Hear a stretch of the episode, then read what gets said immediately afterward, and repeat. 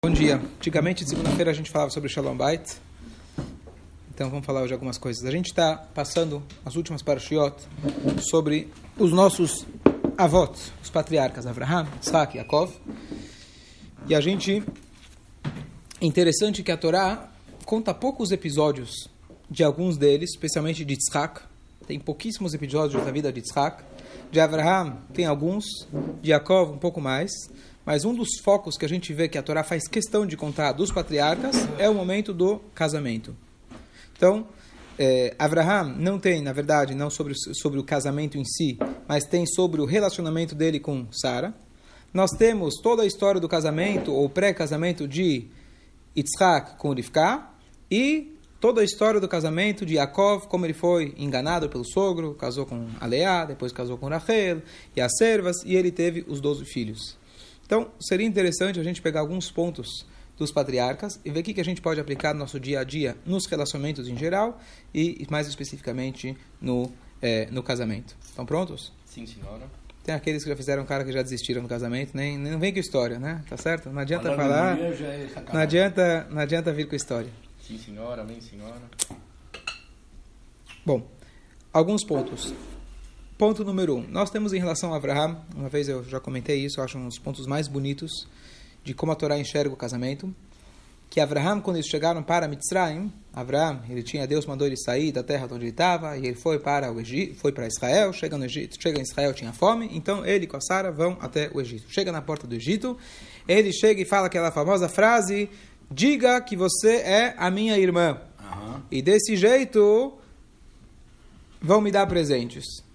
Um pouco estranho essa história, tá certo? Ele fala: diga, vão diga que presente." você é minha irmã, assim não vão me matar, vão me dar presentes e você. A Torá não conclui o que vou fazer com a Sara. A gente vê, e a gente, e a gente, ele? e a gente vê na prática que ela foi de fato pegar para o Paró.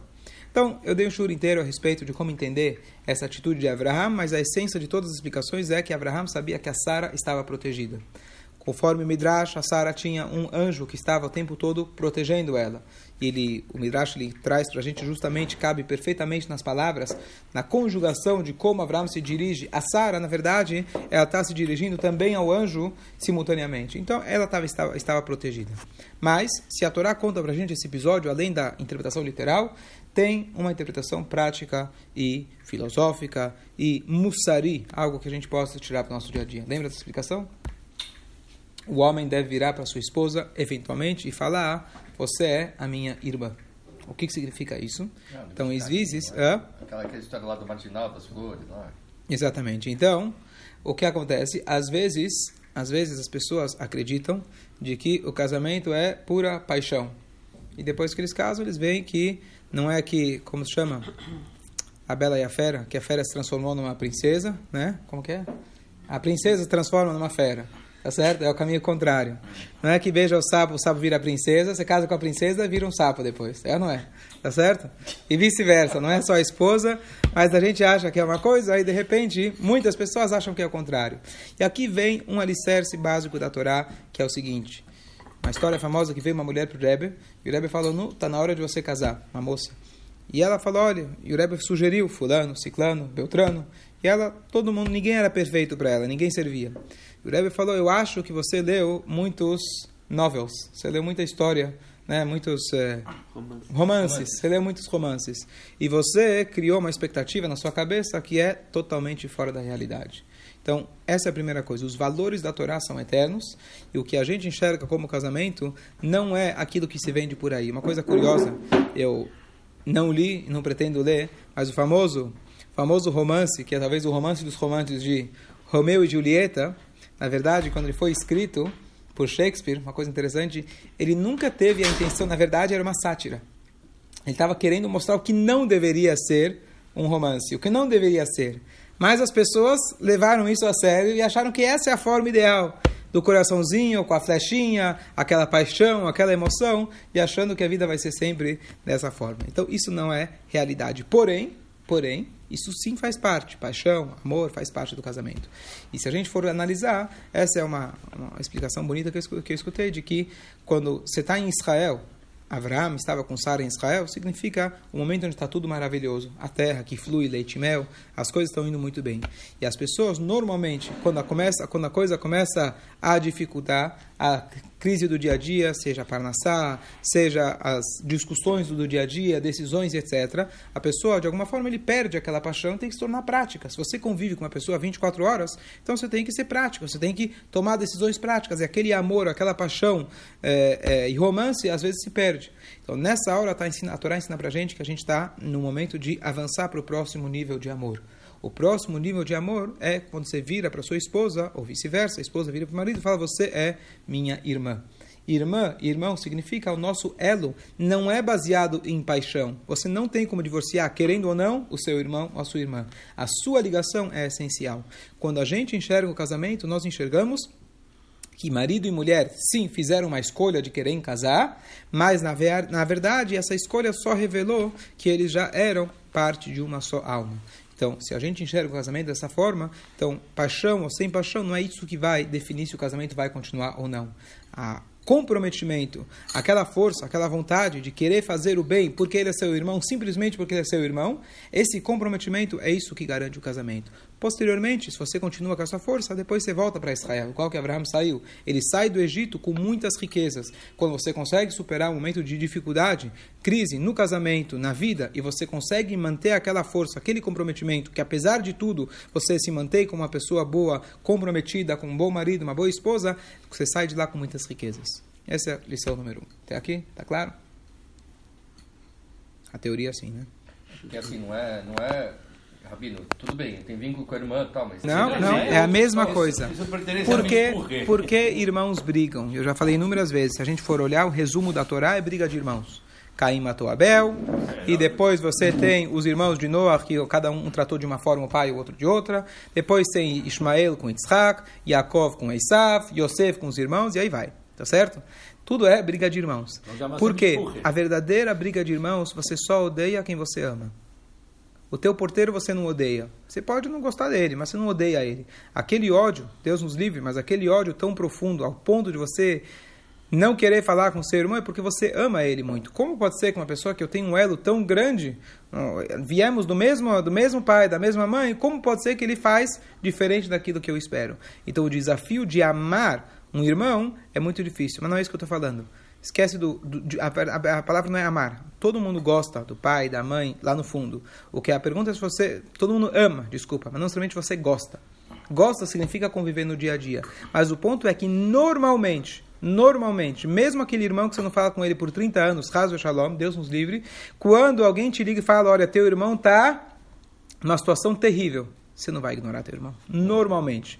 Tem que ser muito, muito não, frio. frio, malvado. Deus nos livre a pessoa conseguir ignorar a tal ponto. O que, que eu quero dizer? Que o elo, que justamente, apesar de ter um, uma briga tão grande, no fundo, no fundo, no fundo, você sabe que ele é teu irmão. Você vai fazer qualquer coisa para poder precisar, se precisar salvar a vida dele, ajudar ele, no fundo você vai, ele é teu irmão, ele é teu sangue, você não vai, você não vai abrir mão. Então é isso que a gente está falando, que no casamento é a mesma coisa. O casamento não é baseado na paixão, não é baseado quanto eu gosto de você. Claro que é um ingrediente necessário e importante. Porém, o que está na base de tudo é você enxergar que a sua esposa, o seu marido, eles fazem parte de, um, de uma única coisa. Certo? E para ter esse tipo de percepção, é só se você estuda a Torá e acredita na Torá. Porque caso contrário, um casamento é uma escolha de duas pessoas. Eu escolhi hoje casar, hoje eu caí em love, né? Fall in love, amanhã eu caio fora. Fall in e fall out. Você cai dentro e cai fora. Tá certo? Isso é muito comum, tá certo? Por isso muitas pessoas hoje nem querem nem cair nessa, tá certo? Vou cair nessa, essa é... não vou cair nessa. Cair de novo, errar uma vez, tudo bem, errar duas, né? É então, esse é o primeiro conceito, mas é um conceito básico que a gente já discutiu outras vezes. Uma outra coisa que a gente falou, que justo com Abraham e Sara, não está escrito nenhuma vez na Torá que eles se gostavam. Não significa que eles não gostavam, se gostavam, claro que se gostavam, não tem dúvida nenhuma. Porém, o dia a dia deles era uma luta constante. Eles estavam conquistando, tentando conquistar um ideal e eles tinham que lutar contra a correnteza. Ele foi o primeiro judeu. Abraão, desde pequeno, tinha que lutar. A Sara junto com ele. E uma vez que eles estavam constantemente batalhando, a, a, o elo deles era muito mais uma questão de confiança, um, um, um, um elo de vamos lutar juntos para a gente conseguir. E é isso que explica, possivelmente, porque em épocas de guerra, a gente pega duas, três gerações atrás, você não via tanto falar de divórcio. Não que não tivesse, mas a ideia era eu preciso casar, eu preciso ter filhos, eu preciso continuar minha vida e não tem tempo para outra coisa. Se eu, se eu ficar pensando muito, não tinha psicólogo naquela época, não tinha tempo para psicólogo. Ou você luta para conseguir o pãozinho para o final do dia, ou senão você morre de fome. Psicólogo é coisa chique, tá certo? Você se dá o luxo, Baruch Hashem, sobra tempo, você vai no psicólogo. Sem desmerecer o psicólogo, mas a ideia é que quando a pessoa está lutando pela sobrevivência, ele não tem como muito pensar, amo, não amo, ele simplesmente tem que sobreviver e continuar. A gente não almeja isso para ninguém. Mas o que a gente pode aprender aqui no momento de dificuldade, no momento de desafio, tal como era em épocas de guerra e etc., Parnassá, falta de dinheiro, tem duas opções. Uma é aquela que quando o amor não entra pela porta, né, o dinheiro não entra pela porta, o amor sai pela janela, Deus nos livre.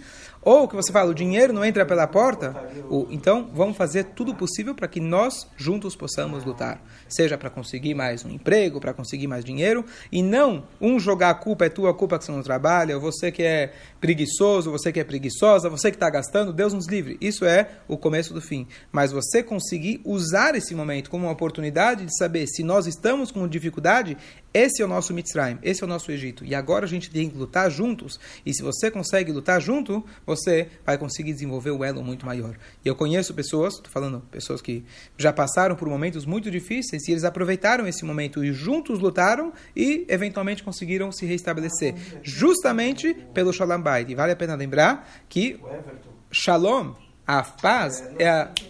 Shalom a paz é a maior fonte de bênçãos para Parnassá, inclusive. Está trazido claramente. Se você quer Parnassá dentro de casa, uma das bases principais é você conseguir manter a paz. A Brachá não vem a não ser no lugar que tenha paz. Então, se a gente quer ter, se Deus quiser Parnassá, a gente tem que manter e focar a paz. Certo? Bora? Vamos reconhecer de que quando falta dinheiro, é um, é um teste muito difícil, mesmo para uma pessoa sozinha. A pessoa que não tem, um ser humano, desde que a Hashem criou a gente, o Adam Arishon, ele tem que ter um trabalho, tem que trabalhar, tem que pagar suas contas. O desespero é, é esperado, é normal a pessoa se desesperar. E se você está desesperado, você convive com alguém, isso vai naturalmente estourar para o outro lado. Isso é normal. O que a gente, por isso mesmo a gente tem a Torá, que é um, um, um esforço constante diário, que é muito difícil, ninguém está falando que é fácil, de você conseguir se manter firme com a sua fé, com seu shalom bait, apesar de tudo. É um teste, talvez, os mais difíceis. A falta de dinheiro, a pessoa abrir a geladeira ou abrir as contas, saber amanhã Deus nos livre, não tenho como pagar, é um teste muito difícil. Não estamos falando, certo? Não estou falando que alguém casou com alguém porque ele tinha muito dinheiro, perdeu dinheiro, isso é outra história, mas é, é, é tá certo? A essência é a mesma. O que eu estou falando, quando alguém está com dificuldade no dia a dia de pagar as contas, é muito difícil manter não é só o casamento. Manter você como, como gente é muito difícil. Principalmente para um homem que precisa de uma carreira além do trabalho, além do dinheiro. Então é muito difícil. Mas por isso a gente tem os ensinamentos da Torá. Não desejamos isso para ninguém, mas você tem o ensinamento da Torá que mesmo na hora do aperto, na hora de Mitzrayim, ele saiu de Israel porque tinha fome, literalmente, não tinha o que comer. Ele foi lá e, a, e virou para Sara e falou: Você é minha irmã. No sentido que a gente está falando agora, nosso compromisso agora é de irmão com irmã. A gente está pronto para encarar junto o que vier. Mas é que tá. Aí cabe. Vamos passar, vamos passar agora para Yitzhak, que aqui também tem uma outra lição fantástica em relação a Yitzhak. Yitzhak, também a Torá conta muitos poucos episódios da vida dele, mas a Torá conta alguns episódios em relação ao seu casamento. Número um, a procura de Eliezer pela esposa, a gente já discutiu bastante a respeito, o que, que ele queria, na verdade, buscar Hesed, buscar bondade, ok. Depois, na verdade, Yitzhak, ele também tem um episódio de fome eles estão em Israel, Yitzhak cogita ir para o Egito, Deus fala assim, não pode ir para o Egito. Então eles vão para Grar, para Grar, que era, na verdade, Gaza, tá certo? Uhum. E eles vão lá onde está o Avimelech, que é a mesma história parecida com Paró, e ele vira e fala para a esposa, ele fala, olha, ela é minha irmã, já conhecia o, né, a tática do pai, e tudo bem, o Avimelech não fez nada. Sim, e o mesmo Avimelech? Não necessariamente é o mesmo Avimelech, não necessariamente. Não necessariamente o mesmo. Era um Avimelech que viveu a gente A gente discutiu que, além de Paró, que Paró é um nome genérico, mesmo Og Melech Habashan, a gente discutiu também, trouxe que também possivelmente é um nome genérico, Avimelech possivelmente é um nome genérico também. Agora, o que acontece? Então, a Torá conta de que o Avimelech já estava de olho na Rivka. Afinal, pelo que o Avram disse, era uma mulher solteira. Então, e a gente sabe, as matriarcas eram lindíssimas. Então, ele estava de olho. E um belo dia, a Torá conta uma coisa um pouco curiosa. A Torá fala que, Avra, que Tzchak, ele, é, é, que o Avimelech ele viu que ambos estavam metzachek. Metzachek, na verdade, tzchok em hebraico significa dando-se risada, e é uma alusão, na verdade, que ele percebeu, ele viu lá de longe, pela janela, de que eles estavam tendo um relacionamento. Assim diz a Torá, assim diz a Torá, certo? E aí ele vai lá e briga com Yitzhak, quase que eu me caso com a sua irmã, quase que eu me caso com a sua esposa, etc. Tudo bem. Então, a linguagem que a Torá usa, primeira coisa, nós temos em Adam e Rava, quando está escrito que eles tiveram relacionamento, a Torá chama isso de Adam Yada et Rava. Adam conheceu a Rava, que a gente explicou outras vezes, que significa, na verdade, o, o relacionamento íntimo é uma coisa muito mais intelectual, emocional, além do físico. Significa você conhecer a pessoa, que nem você falou. Você pensa igual a sua esposa, ou que você, ou antes você pensar, ela já falou e etc. Quer dizer, uma conexão íntima muito forte. Mas, além disso, nessa paraxá, nessa passagem de Yitzhak, a Torá chama a alusão que a Torá usa, para não falar de forma explícita, a Torá fala metzachek. Tzchok significa risada. Então, eu vi uma explicação fantástica por que, que a Torá usa a linguagem risada. Então, uma coisa muito curiosa, todo mundo que estuda para fazer stand-up, né, para alguém que vai contar piada, etc., qual que é a grande sacada do bom piadista? É aquele que sabe te surpreender. Certo? Ele estava te levando para um caminho, para a direita, você está pensando junto com ele, de repente ele dá uma virada para a esquerda. Essa é a ideia de uma piada. Você espera um final e de repente muda para o outro lado. Essa é a ideia de uma piada. Ou seja, o oposto. Essa é a verdadeira graça da vida. Qual que é a graça da vida? Fazer o esperado. Fazer dar certo quando tudo está indo bem, isso é muito fácil. Qual que é a graça da vida? Que a Hashem, na verdade, colocou a gente aqui. Dentro da dificuldade, você conseguir superar. Dentro do oposto, você conseguir ter paz. E na verdade, o que a Torá ensina pra gente é o seguinte: não pense de que casamento, relacionamento é uma coisa que vai no automático. Isso é um erro completo. Homem e mulher, por essência, são completamente diferentes. Um o que acontece, ser, o que faz, na verdade, a beleza do casamento é justamente a risada, o inesperado. Um casamento dá certo, vamos ser bem claro, é inesperado. Deus nos livre, tá certo? Olhar dessa forma, no sentido que você espera que nada dê certo. Não. É, a gente espera que as pessoas se empenhem, mas que já saibam de antemão que a beleza do casamento, a essência do casamento é o inesperado. Qual que é o inesperado? Um homem dá, se dá bem com uma mulher. Não tem sentido nenhum. Um homem se dá bem com uma mulher não tem sentido. Por natureza, eles enxergam tudo diferente. Hashem, o que você quer da gente, tá certo? Um homem e a mulher, você criou eles tão diferentes. Homem é de Marte, mulher é de Vênus, quem conhece o famoso livro, tá certo?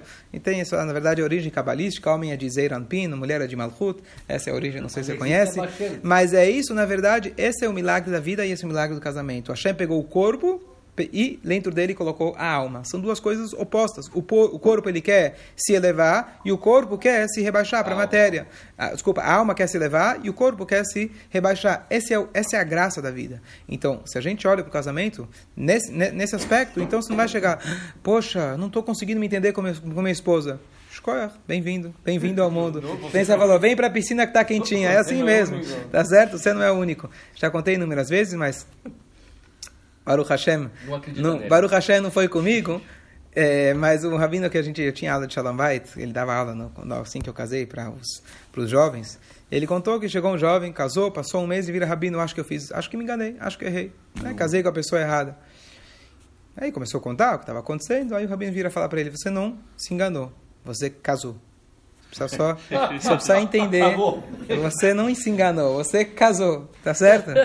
Então, é claro que existem, é claro que existem situações onde o, o, o né, é tão forte, tão aparente a diferença que Deus nos livre a Torá sim prevê o gueto, mas não é isso que a gente está falando. Se você já sabe de antemão que você está pronto para encarar o oposto, e esse oposto vem para que, apesar de ser oposto, vocês consigam crescer juntamente, essa é a maravilha do casamento. Por isso que a Torá fala em Bereshit, Deus fala, farei a você, Ezer, uma ajuda, Kenegdo, contra você. A maior ajuda que Hashem fez da mulher versus o homem é que ela é contra o homem. Quer dizer, contra, ela que vai apontar o dedo, ela que vai te criticar. Então a pessoa, essa é a maior ajuda. Aqueles que querem só ouvir aquilo que eles querem ouvir, a pessoa não cresce. Aquele que está pronto para ouvir a crítica, é nesse momento que ele cresce. Por isso, é isso que tem graça. Essa é a verdadeira graça do casamento. Essa é a passagem de Yitzhak. Vamos agora chegar para Então, vale a pena o teu comentário. O que, que significa aquela oposto? Quando Eliezer foi buscar uma esposa, ele foi procurar uma esposa que tivesse as mesmas características da casa de Abraham, onde Yitzhak foi educado. Uma mulher de chesed, de bondade, extrema bondade, que ela, como a gente falou outro dia, fez o cálculo, mais ou menos, ela serviu 60 barris de, de água para os camelos de Yitzhak. Então não é uma, apenas um chesed, é um chesed inconsequente, igual de Abraham, que ele dava comida para os árabes entre aspas, inconsequente, um reset cego. Então, eles tinham características incomuns. Porém, quando você senta pra, na mesa para acertar as contas, você vai ver que homem e mulher tem muitas coisas iguais. É, mas tem muita coisa diferente, tá certo? Como você enxerga o reset e como eu enxergo o reset, é completamente diferente. Nós dois queremos a mesma coisa, queremos reset. Só que a mulher enxerga o reset de uma forma, o homem enxerga de outra forma. Avram era reset, Sara também praticava bondade, só que ela praticava de outra forma, assim por diante. Então, essencialmente são diferentes. Você não precisa procurar a mulher mais oposta do, do mundo, aí vai dar certo. Não, não é isso. Precisa ter uma empatia, precisa ter coisas em comuns. Porém, já sabe de antemão que nunca vai ser igual. Número um. Agora, vamos passar para Yaakov, e aqui é a passagem mais curiosa da Torá.